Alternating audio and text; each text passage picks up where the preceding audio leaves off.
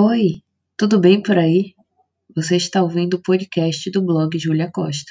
Seja bem-vindo e fique à vontade.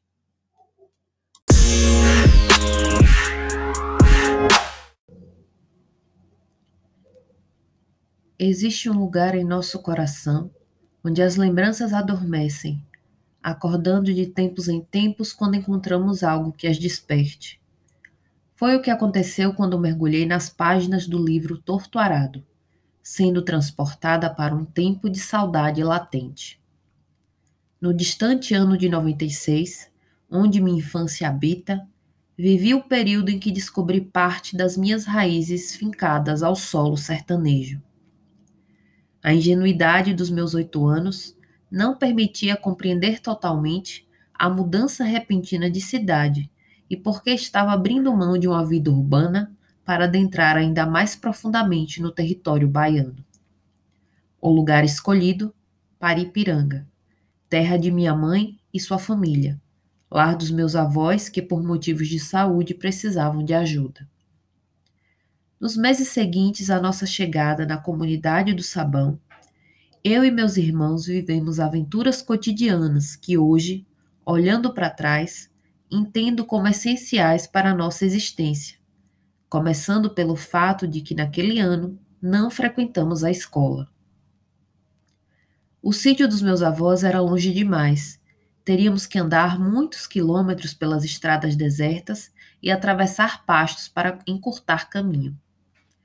Ficou decidido que seria um ano sem escola, mas não sem aprendizado. E quanto aprendizado aquela vida nos trouxe. O pequeno sítio no meio do nada possuía antigos cajueiros, mangueiras, jaqueiras e tantas outras espécies típicas da região que brotavam gigantescas do chão.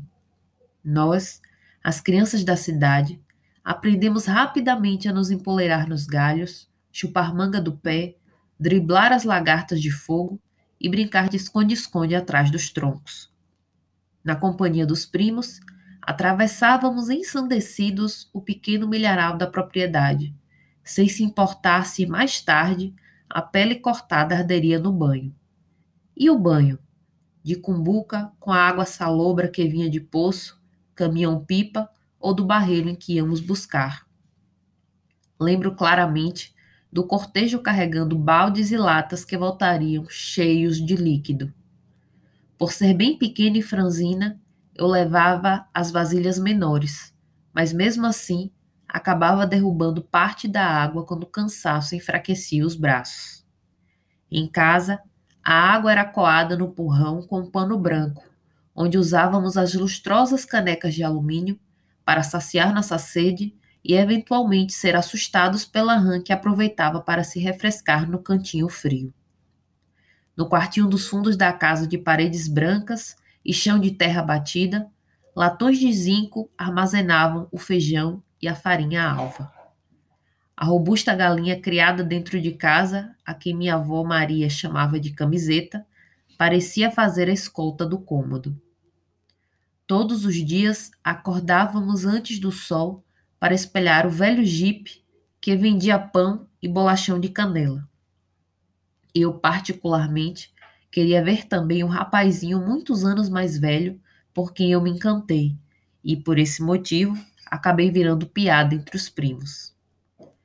Na comieira da casa, frequentemente apareciam ninhos de garrincheira feitos com gravetos emaranhados engenhosamente. Perto do fogão de lenha, a fumaça da refeição sendo preparada se espalhava pelo terreiro que circulava o imóvel. Correndo e brincando, vivia Sultão, o velho cachorro amarelo que nos acompanhava para todo canto quando não estava tentando pegar os saguis que desciam das árvores para atormentá-lo. Quando o inverno chegou e as estradas foram tomadas pela lama, sair de casa se tornou uma missão difícil e escorregadia. Por muitas vezes nossa perna enterrava no solo amolecido e o chinelo ou percata lá ficava, sem chance de recuperação. Quando isso não acontecia, ao chegar em casa era preciso passar a faca cega no solado de borracha para raspar a lama antes que ela endurecesse.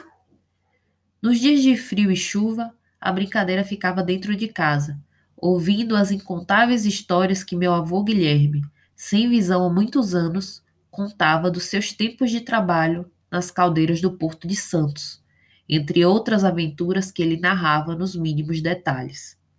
Eventualmente, de dentro do embornal verde, ele tirava as balas de hortelã de que tanto gostava. Minha avó, com sua pele pintada e seus cabelos dourados, deixava que lhe fizéssemos penteados, enquanto costurava bonecas de pano que, inclusive, tem até hoje. A escuridão chegava junto com os sons da noite, e logo o candeeiro era aceso. Lembro da luz amarelada e das sombras projetadas na parede, enquanto a brisa fria passava pelas frestas do telhado e balançava um pouco a rede vazia. Em algumas noites, nos reuníamos na casa de minha tia para assistir à velha TV alimentada por uma bateria, que precisava ser economizada ao máximo para vermos o próximo capítulo da novela mexicana exibida na época. Cerca de nove meses depois de chegarmos, surgiu a necessidade de voltar para a cidade por outros motivos de saúde, dessa vez de meu pai. Assim, nos despedimos do sítio no Sabão e retornamos para nossas vidas urbanas, para a escola perto de casa, para a luz elétrica e a água encanada. Mas nenhum dito progresso que a cidade nos proporcionou foi capaz de suprir a saudade que o lugar semeou em mim ao longo dos 25 anos seguintes, não tive a oportunidade de revisitar aquela terra, pelo menos não fisicamente. E mesmo que hoje voltasse lá, nada seria como antes. Talvez por isso sempre tenha rejeitado essa ideia. Pelo que sei, está tudo muito mudado e em quase nada lembra a localidade que conheci. Entretanto, quando penso nessa época da minha vida, converso comigo mesma. Meu Deus, como eu fui feliz! Naquele pedaço de chão cabia o mundo inteiro.